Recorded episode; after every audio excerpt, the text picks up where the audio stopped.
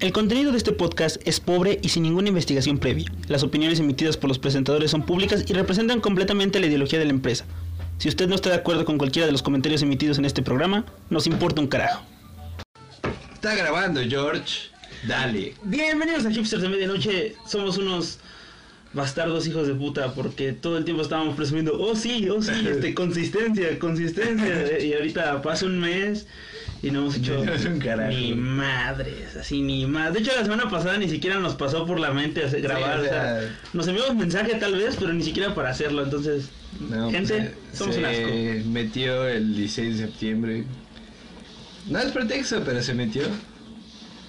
No bebimos. No, o sea, no hicimos nada, güey. Yo no. Perdónenos. Yo, yo sí pasé una de esas noches, este, de esos chistes en la tele, güey, cuando dicen, ¿qué? Tú, creo que todos los adolescentes de la ciudad están aquí. Y corte, el adolescente que está solito en su cuarto.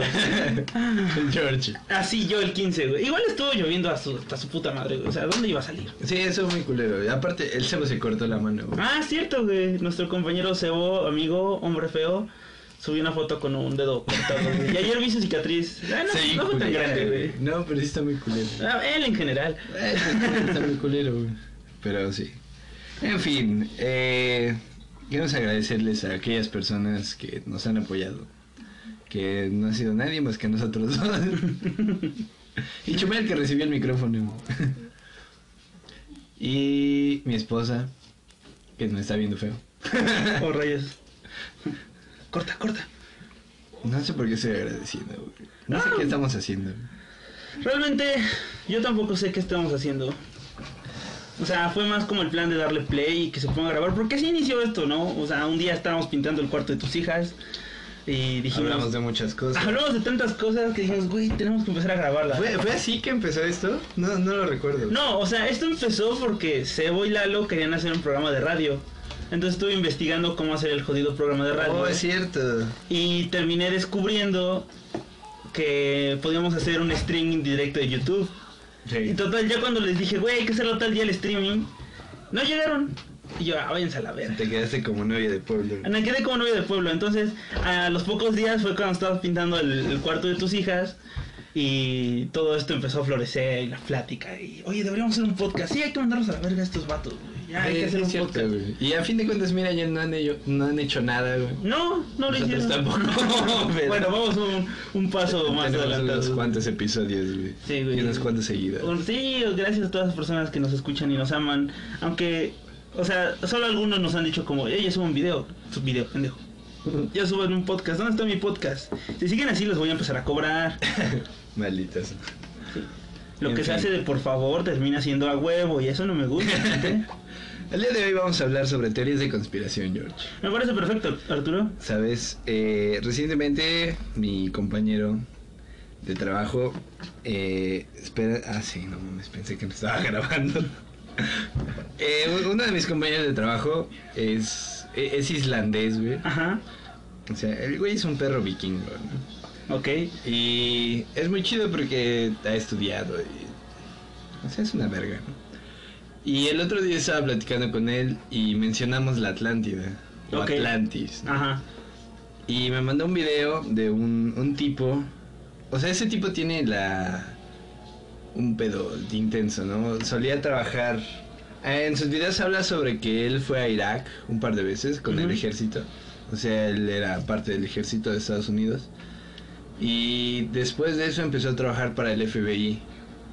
Y después de eso se salió. Porque al parecer se dio cuenta de, de mierda que ocurría. Sí. Y empecé a hacer videos, ¿no? Sobre los sumerios, por qué no enseñan a los sumerios en la escuela y cosas así. Y uno de esos tantos videos habla sobre Atlantis. Si, si gustan buscarlo, googlearlo eh, al tipo en, o buscarlo directamente en YouTube, se llama Bright. Insight. Eh, es un tipo güero, es un gringo, ¿no? Un, un estereotipo gringo. Pero eh, el tío este eh, tiene una, una investigación bastante... Bastante estructurada, bastante bien hecha. Y demuestra que hay una gran posibilidad de que Atlantis tal y como estaba descrita por Platón en sus libros, existiera en el norte de África. Ok. En una supuesta formación natural llamada el Ojo del Sahara. Sahara, Sahara. Ustedes entienden. Y, o sea, esta madre consta de tres círculos concéntricos, eh, de los cuales dos estaban llenos de agua. Sí. pero pues está, está dentro, en un par de cientos de kilómetros alejado de la orilla del mar, del océano Atlántico. Sí, entonces la gente dice que no, que cómo puede ser, que era una isla, que la madre. Entonces, entonces él se puso a comparar cuestiones de datos climáticos, de pedos acá más intensos, eh, más verídicos. Eh, y pues llegó a la conclusión de que hace aproximadamente 11.000 años hubo un gran movimiento de, de agua. Sí. El cual pues prácticamente dejaba a este punto, el ojo del Sahara, como una isla. Sí. Y lo corroboró con mapas que, que puedes jugar ahí con los números, con el nivel del mar y todo, y te mostraré un posible mapa, ¿no? Y precisamente es lo que hizo, y, y sí, efectivamente te muestra esto, ¿no?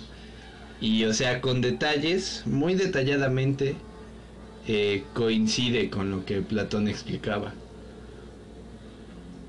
Y algo que me parece más interesante, o sea, es una, es una mera teoría, no nadie está diciendo que en verdad eso haya sido. Sí, sí, sí. Pero parte de esta gran teoría es que en el...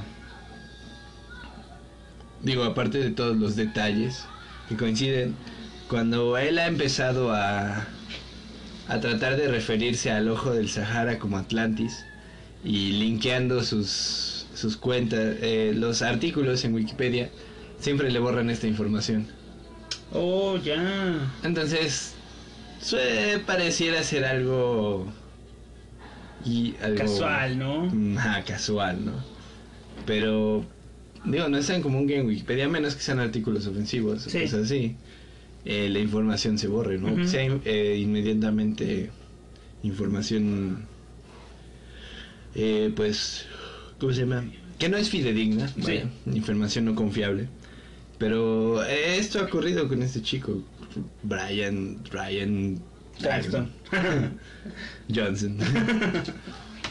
y es bastante interesante, ¿no? Pero, pero, ¿por qué, por qué pasa eso? O sea, ¿cuál, ¿cuáles serán las razones para ocultar la Atlántida? No lo sé. No lo sé. Mira, por ejemplo, yo, yo tengo, hay dos, dos que siempre me ha gustado hablar, que es sobre las Torres Gemelas y sobre, sobre el alunizaje quiero empezar con el alunizaje. No lo niego, ¿eh? No niego que el humano haya llegado a la luna. Estoy totalmente de acuerdo que llegó el humano a la luna y que somos capaces de hacerlo. Lo que digo es que el primer alunizaje que, todo, que nos vendieron en 1968, yo digo que ese es falso, que es muy diferente.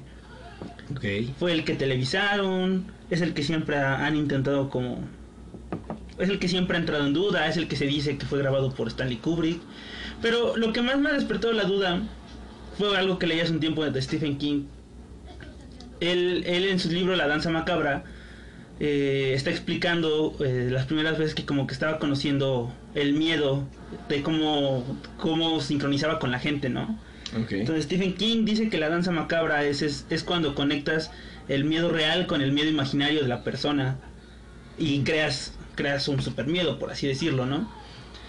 Entonces él estaba de niño, eh, en 1954 creo, viendo una película y un sujeto que era el que te estaba a cargo de las proyecciones apagó la cinta, se paró frente a todos y les dijo que tenía malas noticias y que los rusos habían mandado un, un satélite al espacio y que estaba rondando por sus cabezas en ese mismo instante. Pero dice Stephen King que el sujeto estaba casi en shock, o sea, estaba muy preocupado tanto como para parar la película y decirles, oigan, es que los rusos nos están espiando desde el cielo. Y Stephen King llega a mencionar ahí que ellos eran los hijos de la guerra, los hijos de... Sí. los que crecieron y dijeron es que tenemos que hacer hasta este América, América, ¿no? Hacer, hacer este país lo que tiene que ser. Entonces, si el miedo está muy cabrón con, con ese sujeto, no dudo que con muchas personas más, en base a, a la carrera espacial, no dudo el hecho de que Estados Unidos haya querido vender la idea de que primero llegó a la luna y después llegar a la luna. Puede ser, no sé. eso tiene bastante sentido. Esa es, esa es mi lógica, ¿sabes? O sea, mientras el pueblo piense que le han ganado, no hay ningún problema. Sí. Ya los militares que piensen otra cosa o que estén haciendo otra cosa, pues era otro punto y aparte en ese entonces. No sé, o sea, a mi, a mi parecer, yo no creo en el primer alunizaje. Creo que si llegamos a la luna, no sé cuándo, no sé cuál fue el primero, pero en ese en específico, mm, no sé. Yo no creo. Yo no creo. Yo no creo. Y hay otra historia, esta es más este, ciencia ficción, ¿no? Pero alguna vez todos los que vieron los expedientes secretos X, y espero que tú los recuerdas, Arturo, ¿los recuerdas? Lo siento, George, pero trata de seguir. Ok, los expedientes secretos X era como una eh, serie temática, así tipo la ley y el orden, que siempre hay un caso nuevo, pero era de cosas paranormales. Ah, sí, Entonces, la temática. Había tres personajes que eran como los consultores de uno de los protagonistas, que era la gente Mulder. Bueno, cuenta la leyenda que estos sujetos tuvieron una serie aparte, ya cuando los, los expedientes ya estaban como en la octava, ya estaban por acabar. Y que uno de los episodios que tomaron en esa temporada perdida era sobre eh, un ataque terrorista causado por el gobierno norteamericano para que ellos pudieran justificar una guerra. Wow. Ese episodio termina siendo cancelado, la serie termina siendo cancelada y se cree que fue por ese episodio. Y después llega el 11-9. Bueno, el 9-11.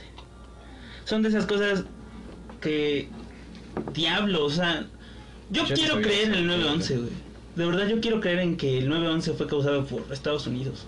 Yo, yo creo, o sea, hay mucha... Digo, yo creo que el shock que vive la gente, pues es, es difícil, ¿no? O sea, no es tan fácil ver que muchas personas mueren eh, tan cerca, de una manera tan cruel. Y... O sea, es más fácil siempre echarle la culpa a otro, ¿no? Sí, O sea, es más fácil creer que fue Al Qaeda y... sí es que aviones. existió Al Qaeda. Sí, es que existió Al Qaeda. Pero sí, o sea, es entiendo que puede ser difícil. Entiendo que pueda ser intenso. Pero yo yo sí tengo ciertas dudas. O sea, me ha pasado viendo documentales a veces. Sí, Digo, fue algo que cuando niño, o sea, yo tenía fue en el 2001. tú tenías 7 siete años, yo tenía 5. Siete años aproximadamente. Estaba a punto de cumplir los siete. Y recuerdo que pues mi mamá me platicó. Dijo, hijo, es que pues tiraron las torres gemelas, ¿no? Y dije, verga. ¿no? Bueno, no dije verga en ese momento, pero... Coño. O sea, pues, digo, no, no causó un shock en mí porque pues no... No lo comprendías. No, no lo comprendía, ¿no? O sea, yo pensaba que era algo que pues podía haber pasado en cualquier momento. Pero ya que empiezas a analizar más, o sea, ya te das cuenta de que la magnitud de esto pues fue algo que yo creo que va a trascender por mucho tiempo. ¿no? Y que si en algún momento se devela la, la realidad, por más cruda que pueda ser, pues va a ser un impacto bastante fuerte. Pero sí, o sea, tiene analizando el trasfondo, el trasfondo, el contexto mundial, si lo quieres ver así. Pues sí, no tiene mucho sentido que que pues Estados Unidos regresando de de una casi fallida guerra en el Golfo, de la tormenta en el desierto, eh, pues traten de recuperar algo, ¿no? Sí, Y viendo a, a Afganistán como un país que en ese momento empezaba a tener un alce, sí. un, un boom, pues digo, es, es fácil, ¿no? Es fácil causar una... Digo, no así, no es algo raro, ¿no? Que, que la gente pues mate a sus propios para justificar sus acciones, Sí. ¿no? Pero sí, o sea, realmente yo creo que es algo brutal, ¿no? O sea, Sí. una cosa es que sí, secuestres un avión y lo embarres por ahí. Pero otra cosa es que lo embarres contra un edificio, ¿no? Y que... Ahora, cuentan, cuentan muchos es- testimonios, incluso libros que hablan de la propia conspiración, de que se escuchan detonaciones. O sea, el avión, el avión, o sea, hace el, hace el contacto, pero en realidad eh, la manera de derribarse, y más aparte los testimonios implican que hubo explosiones, las cuales definen que el edificio se cayó porque lo derribaron desde abajo. Sí, porque realmente he visto testimonios de algunos algunas personas que saben de temas científicos, vaya, y que dicen que es imposible que un o sea, fue una demolición muy perfecta. Sí. Para la forma en que, o sea, no se fue de lado, no se fue de lado, fue hacia abajo. O sea, fue muy extraño que de verdad que colapsara desde abajo, ¿no? Y hay una frase muy famosa, ¿no? Que el combustible de jet no, derrite eh, vigas de acero. Entonces, digo, hasta cierto punto sí te das cuenta de que hay algo, ¿no? Sí. Y hay, hay personas que aseguran haber visto eh, camionetas, camionetas cerradas, vans, eh, que fueron colocadas, vans con la, la suspensión muy baja, sí. fueron colocadas en los sótanos de ambas torres gemelas un par de días antes de... Ok. lo llegué a ver en algún documental de esos locos que pues no, no, no bueno, no tan locos. O sea, yo creo que en realidad son mismas estrategias propagandísticas o publicitarias para demeritar el crédito de esas personas. Exacto. O sea, Noam Chomsky tiene un libro que se llama Las batallas del tío Sam, creo, y da una explicación filosófica de cómo es que Estados Unidos ha, encontrado un, perfecto negocio en las guerras. Desde la Segunda Guerra Mundial se ha dado cuenta que hacer ah, guerra da dinero. Sí, entonces, eh, testimonios así pues te hacen pensar, ¿no?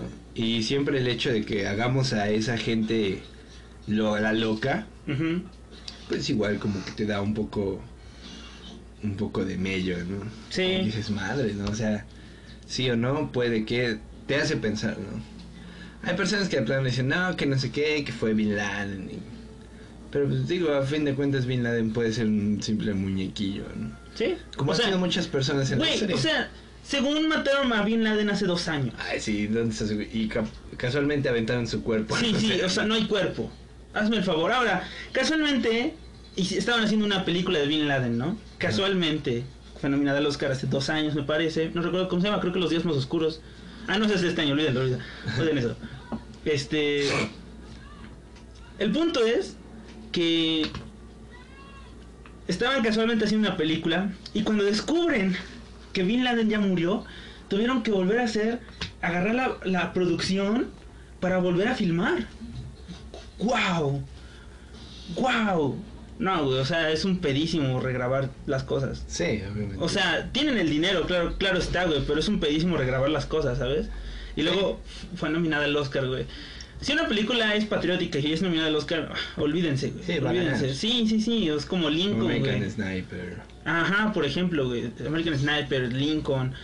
Son las películas que venden el patriotismo norteamericano y es donde toda la gente. Vampiros. Eso fue mejor, güey. Esa fue una buena película. Bueno, pero a lo que voy es que yo creo que Estados Unidos lo aplicó. Y miren, voy a recorrer otra vez a la ficción. Pero este adorna muy bien este argumento. Y es en Watchmen al final. Eh, la frase era matar a miles para salvar a millones. ¿No? Sí. Entonces, murieron aproximadamente 3.000 personas en, en las Torres Gemelas.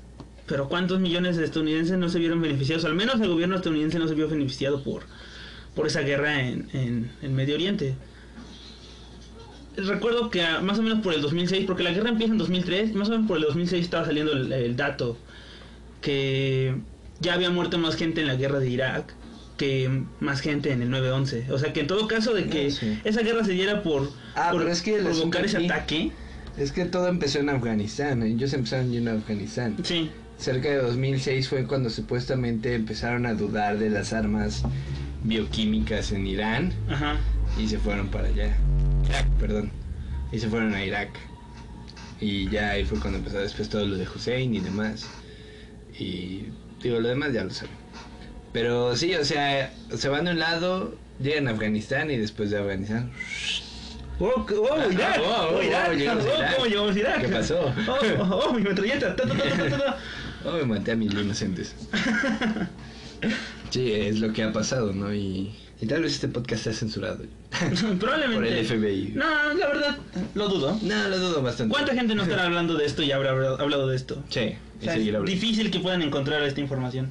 Y que nosotros seamos este líderes de opinión como para que la gente empiece a dudar de, sí, para del gobierno estadounidense.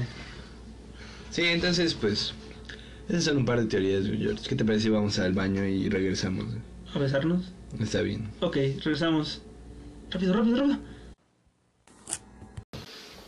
Continuemos, George. Hola.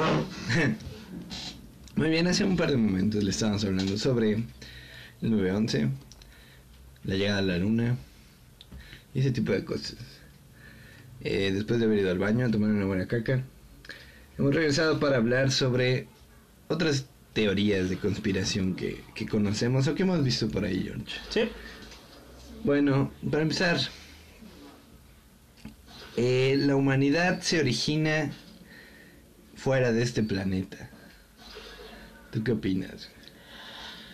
Ah, no lo sé, güey. O sea, es una de las teorías sobre cómo originó la vida, güey. Que probablemente llegó desde fuera.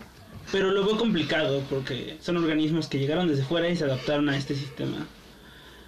Quiero pensar que no, güey. Quiero pensar que somos terrestres, güey. O sea, yo como humano, güey, pensando en todos los humanos, soy muy egocentrista, güey. Tan egocentrista que quiero pensar, güey, que somos la civilización más, más avanzada en el universo, güey. Pero eso es solo mi egocentrismo humano, güey. O sea, no, no sé si sucede y dudo que suceda realmente. Sí, eh, yo no creo tanto así como que, ah, llegaron aliens y les gustó el clima, güey, y se quedaron, ¿no? O sea, pienso más que nada como la humanidad, eh, tal vez sí hubo un contacto, ¿sabes? Ok. Eh, hace un momento te mencionaba los, los Anunnakis. O sea, yo no pienso que estamos solos en el universo. Es un universo muy grande. Quizá los seres no serían similares a nosotros en lo absoluto. Quizá son más tontos. Quizá son células aún. Sí, Pero no creo que seamos los únicos en el universo, ¿sabes? concuerdo. Y digo, tal vez haya civilizaciones más avanzadas, ¿no? Que, que sí digan, ah, pues estos son muy tontos. Pero en el momento... Ah, te- regreso a los Anunnakis, ¿no? Eh, los Anunnakis supuestamente fueron algún tipo de secta, algún tipo de... mm, civilización Sí, que tenía un conocimiento muy amplio. Sí, o sea, ellos ya sabían que había eh, no ocho planetas rondando alrededor del Sol, rondando alrededor del Sol hace más de 5000 años. Y pues no se explicaban muchas cosas, ¿no? ¿Cómo es que ellos podían saber este tipo de cosas y demás? Que la Tierra era redonda. O sea, digo, estamos en 2018 y aún hay personas que creen que la Tierra es plana. Pero, digo, a fin de cuentas, tal vez hubo algo, tal vez no. Pero, eh, ya es interesante pensar en eso, ¿no? En fin. Ahora, George, el SIDA, güey, el SIDA. El SIDA. Dicen que se origina en un laboratorio. Yo creo que sí. O sea, me suena... O sea, pensemos en enfer- una de las enfermedades más horribles para el ser humano, que es el cáncer. Que el cáncer... Habrá expertos que puedan explicarlo mejor, pero básicamente es que el cuerpo esté creando más tejido del que necesita. Sí. Y este puede ser dañino o no, contagiar a otras células que estén funcionando bien y terminen con funcionando mal. Pero al fin y al cabo se nota o se siente como un error de la estructura humana. Pero el SIDA no, o sea, el SIDA se ve más como un... algo demasiado perfecto, ¿sabes? O sea, ¿qué es lo que nos cuida realmente? Nuestro sistema inmunológico. Sí. Y nuestro, bueno, ya sabemos que SIDA y VIH no es lo mismo, pero vamos a evitarnos explicar más eso. Eh, ¿Qué es lo que nos cuida? Nuestro sistema inmunológico. Y de hecho, o sea, los medicamentos que nos ayudan combaten junto al sistema inmunológico. Si nuestro sistema inmunológico estuviera muerto, olvídate, no, no hay nada que pueda ayudarnos. Entonces, suena demasiado perfecto como para lastimar al propio ser humano, ¿no? Ahora, no sé cómo haya llegado a los monos, o si empezó en los monos. Cuenta la leyenda, ¿no? Que empezó en los monos y tal vez un humano se la cogió, se cogió un Sí, mono. alguna vez escuché eso, ¿no? Que alguien tuvo relaciones sexuales con un mono, güey. Y de ahí llegó a, Y de ahí llegó el SIDA. al humano, güey. Entonces, realmente se me hace, a mi parecer, una enfermedad demasiado perfecta como para joder al humano, ¿sabes? Porque el SIDA de alguna manera es demasiado imperfecta, güey. O sea, hay demasiados SIDAs. funciona de maneras tan volátiles, güey. Pero el SIDA no, güey. Y de hecho se han hecho tantos avances en el SIDA estos últimos 30 años que igual ya no es una enfermedad con que la gente llegue a temer. Bueno, sí, sí tememos, ¿no? Pero digamos que se ha subido controlar, ¿no? Cosa que el cáncer parece que, es otra cosa. No, el cáncer no, el cáncer es...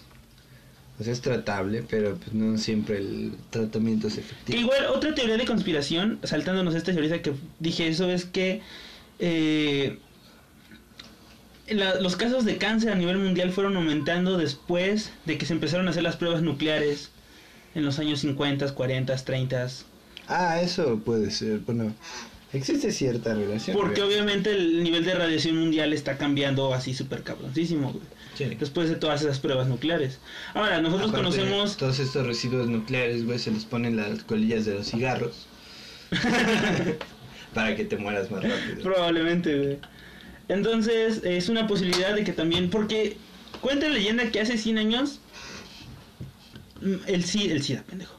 el cáncer era una enfermedad rarísima, güey. Sí. Que, que, era como, tiene cáncer y era como objeto de estudio para mucha gente. Y después de estas pruebas, los, cáncer, los casos de cánceres estuvieron así aumentando muchísimo. Y afortunadamente ya casi no se hacen esas pruebas. Bueno, sí se hacen, pero creo que se hacen menos como en ese entonces. Ya se tiene un mayor conocimiento. Y hay una especulación de que los casos de cáncer empiecen a bajar al nivel que llegaron a estar en la década pasada, en los 90, en los 80. ¿Quién sabe? Son teorías de conspiración y son de las que menos me he informado. Sí, eso sí, yo creo que siempre, pues, es necesario, o sea, ha sido necesario un control natal, pero, o sea, los gobiernos creo que les es más fácil matar secretamente. Tal vez, o sea, puede sonar muy loco, ¿no? Sí. Tal vez sería más fácil matar secretamente a muchas personas que esterilizarlas eh, con su que pedirles consentimiento para esterilizarlas. Sí. O sea, sobre todo los hombres. Los hombres le tenemos mucho miedo a la vasectomía. Porque, no sé, no quieres que te agarren tu pito. Y... Tus huevis. Sí, no lo hacemos. Yo no lo he hecho precisamente. no, pues sí, la verdad lo he dejado. Pero, o sea, no es muy normal, ¿no? Y en algunos otros países he escuchado que, o sea, ya tienes un hijo, pues sale, ¿no? adiós trompas de falopio a la mujer. Pero pues, digo, es un poco extremo, pero tal vez es necesario. Sí, como leía este libro, eh, me gusta leer esos libros de Dan Brown, o sea, no me los creo, pero tiene una temática interesante. Eh, en el infierno, el penúltimo libro que escribió, eh, trataba un, sobre un video, un, ¿cómo se llama? Posthumanista. Eh, supuestamente el posthumanismo cree que pues el ser humano es, es dañino para el planeta. Entonces un, un científico de esos crea un virus, no ya, o sea, todo, toda él la amenaza con que va a soltar este virus y que en un par de meses todo el mundo va a estar contagiado con él. Y tú dices, madre, ¿no? O sea, tú piensas que todo el mundo se va a morir. Pero no, lo único que ese virus hacía era que aleatoriamente dejaba estériles a las personas. O sea, de verdad, aleatoriamente, puto mosco. Ajá. Y ya, era todo lo que hacía. O sea que realmente no era tan malo. ¿Sabes? Oh, alerta de spoiler, ahorita que lo pienso. Sí, o sea, lo spoilé, güey, pero púdranse. Lean, güey. No, realmente no tiene nada de malo. No es algo trascendental. ¿no? es una buena película, la película es basura, güey. Lean el libro. ¿Ya salió una película de Dante Inferno? Dante Inferno, ¿qué pedo este infierno? Son como en 2014, creo. Oh, no sabía, Nunca he visto el código de Vinci ni nada de Dan Brown. Eh, yo sí ya me chingué todos. Pero, o sea, yo creo que debería existir un método de control social, quizá un poco más fuerte quizá de que, ok, dependiendo de, suena culero, pero dependiendo de tu nivel socioeconómico, qué tantos hijos puedes o no tener. Estoy de acuerdo con eso. Sí.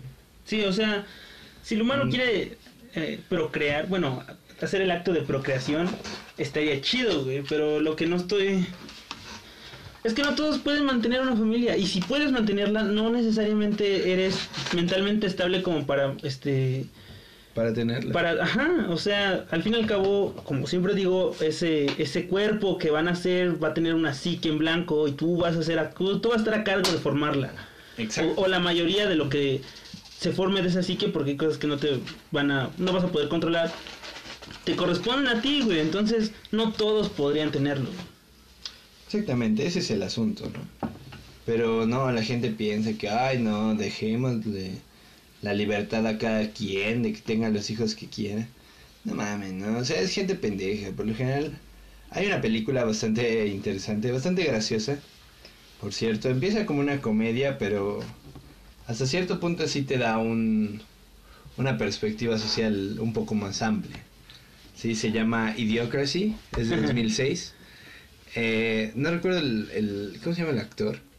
El hermano de Owen Wilson, ¿no? El hermano de Owen Wilson. Ah, es cuando todo el futuro todos son idiotas. Ajá, en el futuro todos Ajá, son idiotas. Ok, sí, ya la vi. Y congelan al hombre más promedio del mundo. Ajá. Y resulta ser un genio en el futuro, ¿no? O sea, están al borde de una crisis alimenticia porque riegan sus campos con bebidas energéticas. y eh, él logra arreglando todo simplemente poniéndole agua, güey. Ajá. Pero, o sea, es, es algo gracioso, pero te refleja una verdad, ¿no? Al principio empieza como un documental en en el cual habla sobre el... ¿Cómo se llama? Eh, entrevistan, ¿no? A, a un par de, de hillbillies, ¿no? De rednecks. Sí.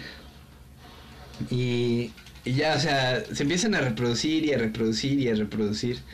Y a dos personas que tienen el nivel económico, el nivel social y la capacidad mental para tener hijos, nunca los tienen porque lo dudan. No se creen capaces para tenerlos. Entonces replantea la teoría de Darwin, casi casi, ¿no? De que el que sobrevive no es el que... No es el más apto, sino el que más se reproduce. Ok. Y por eso ya, o sea, a partir de esto eh, trata una historia bastante graciosa, que por cierto ya les spoilé también. no, no, pero no tanto, no tanto lo has spoilado. Pero bueno, eh, o sea, todo lo que pasa en medio es muy interesante. Y, o sea, les recomiendo bastante esta. Véanla, está chida, está intensa. Bueno, no intensa, la neta está cagada, pero sí te hace pensar un poco, ¿no? Sí. Entonces esa sería la... Sobre todo si la humanidad puede llegar a una sociedad tan idiota. Yo creo que sí. Míralos. Probablemente sí. O sea, la otra vez yo estaba platicando con Keeper de que el humano actualmente se preocupa demasiado, ¿sabes?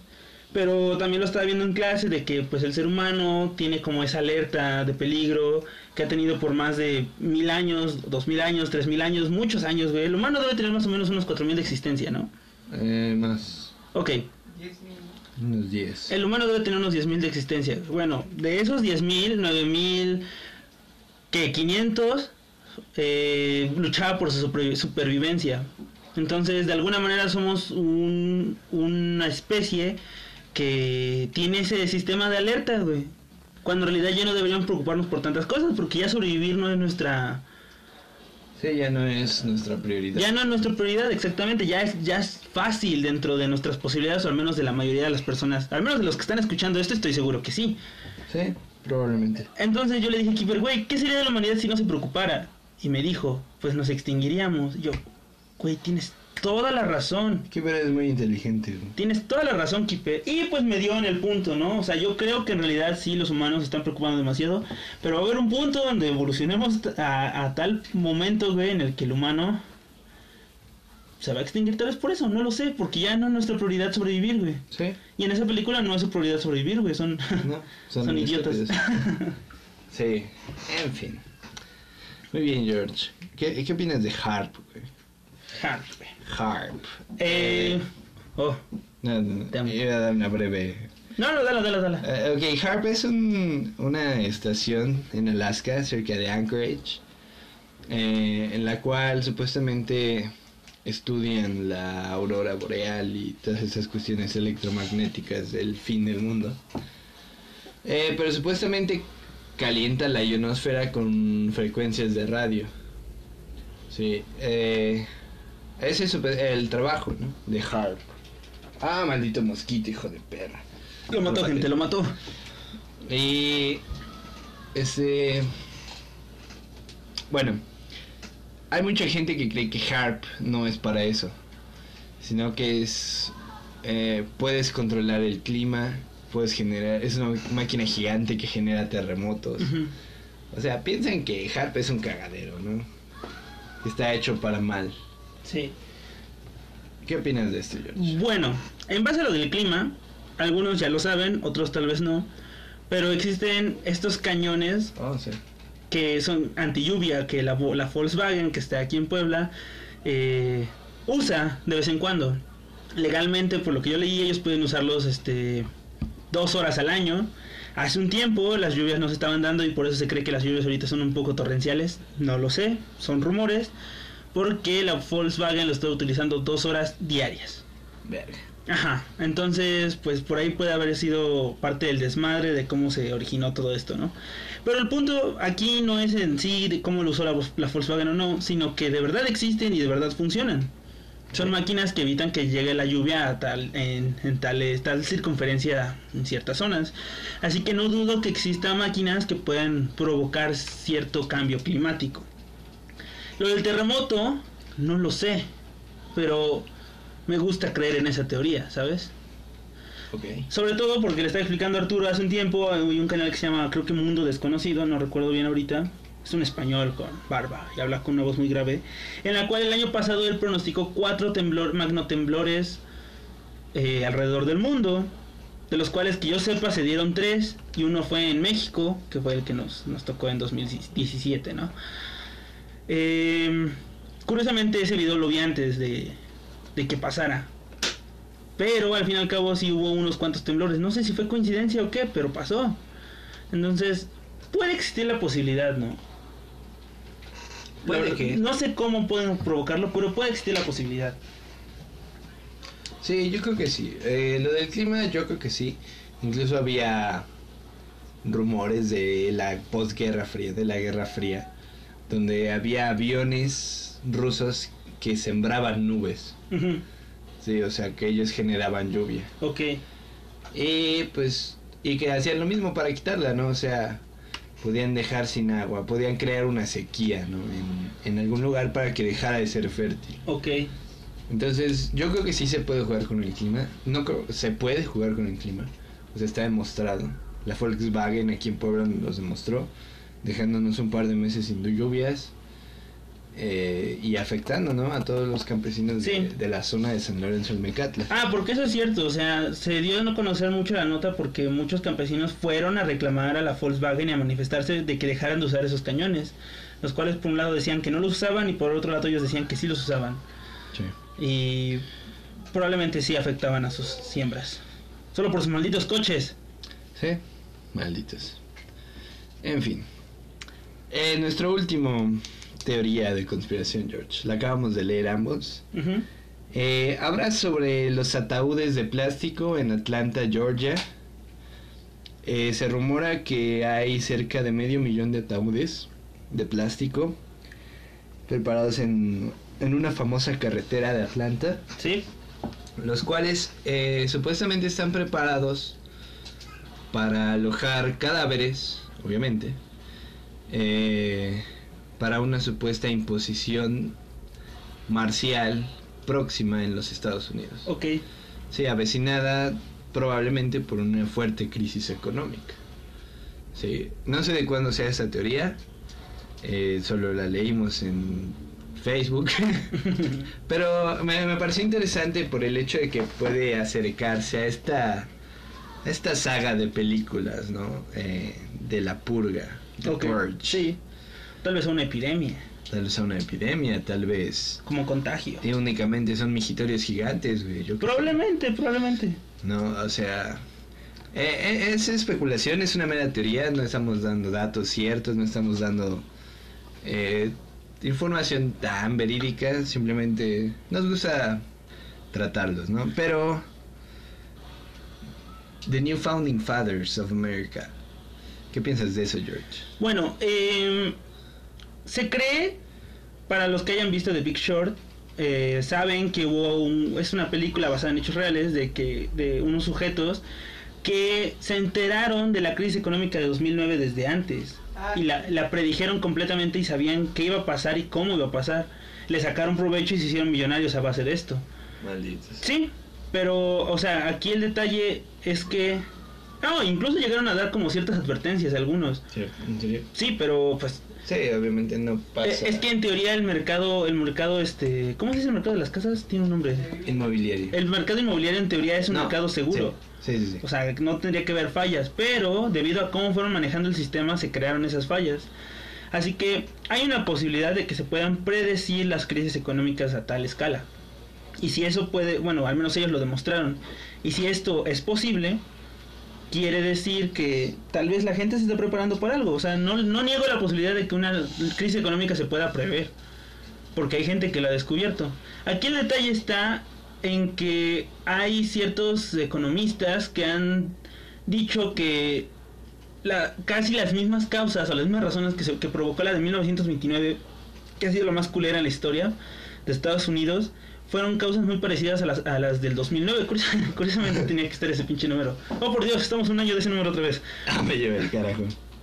El punto es que ya teniendo esos dos casos principales sobre la economía, creo que hay más evidencias para poder este, prepararse o predecir una próxima crisis económica. Ok. El detalle es que si han visto The Big Short, sabrán de lo que a lo que me refiero. Si no la han visto, neta, se las recomiendo. Estaba en Netflix hace un tiempo, ahorita ya no sé. Ah, Ganadora del Oscar a Mejor Guión Original en 2015 o 16, no me acuerdo bien. Con Christian Bale y Ok. muchos más actores. El detalle es que yo sí creo que es posible que se pueda predecir una crisis económica y no sé si están, no sé si esos estudios sean para una, una ley marcial, pero una crisis económica puede llevar a una ley marcial. Sí. Entonces, hay posibilidades, al menos más que teorías anteriores que hemos dicho aquí. Sí, es más real. Eh, yo no sé, no sé si sean ataúd. O sea, un ataúd de plástico son algo muy pendejo, güey. ¿Sabes? No se biodegrada, no se biodegradaría el cuerpo. Probablemente no. Y bueno, en fin, eso no nos incumbe, güey. Eso está de los químicos. Nosotros somos hipsters. Bueno, por ejemplo, en- lamentablemente, en esos casos como los temblores en, en, en Haití, que, que sucedieron creo que en 2009, puto año culero, no, estuvo de la verga ese. eh, era, era tal, era tal este, la descomposición de cuerpo y había tantos que tenían que hacer fosas en el momento y tirar cuerpos Es que es más sin viable. reconocer, güey. O sea, es más viable una fosa común Sí, que pues miles de ataúdes. ¿no? Pero, por ejemplo, eh, ¿tú crees que sería capa eh, sería posible algo así como una purga? Recientemente vi la, la última entrega de la purga, que ya salió hace dos años, pero yo estoy dos años atrasado en cine, así que váyanse al carajo. Eh,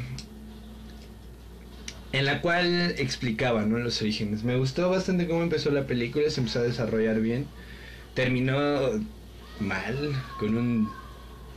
Terminó mal, güey. pésimo. No la voy a spoilear esta vez. Ok. Y ya simplemente empieza a plantear eh, la purga como un experimento psicológico. Sí, O sea, como que la gente tiene ese chance de desahogar todo, ¿no? Pero, eh, como siempre, pues eh, llega el gobierno a meter su, su cuchara. Se da cuenta que en realidad solo hay un par de locos ahí matando gente. Por lo general todos los demás están consumiendo drogas, fornicando y demás. sí. Pero sí hay güeyes que... Pero entonces llegan grupos paramilitares al, a la zona cero y empiezan a matar gente. Y la gente pues empieza a salir a las calles a defenderse Sí, y se hacen un desmadre, no sé. Pero, o sea, lo hacen...